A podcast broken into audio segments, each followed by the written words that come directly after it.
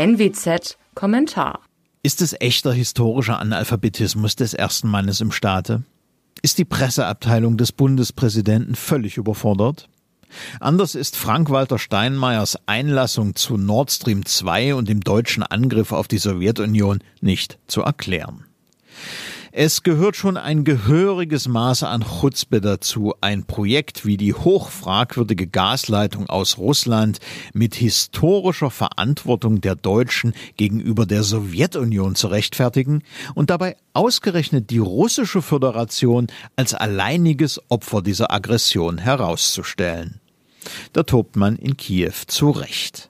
Irgendjemand hätte den Leuten im Bundespräsidialamt ja mal erklären können, dass die Ukraine, heute ein heftiger Nord Stream Gegner, damals auch zur Sowjetunion gehörte. Das Land litt übrigens ganz besonders unter dem Krieg.